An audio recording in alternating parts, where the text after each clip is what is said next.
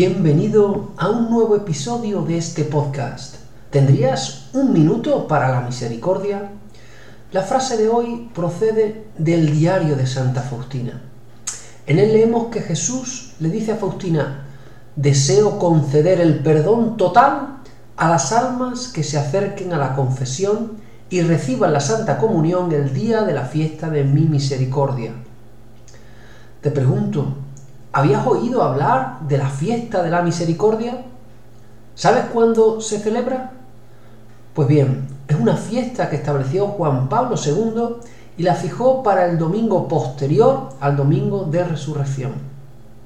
Esta fiesta, deseada por Jesús, pretende ser una gran celebración del perdón de Dios, una oportunidad única para encontrarse con el amor misericordioso de Dios que no conoce límites ni fronteras, una fiesta singular, dedicada especialmente a los pecadores.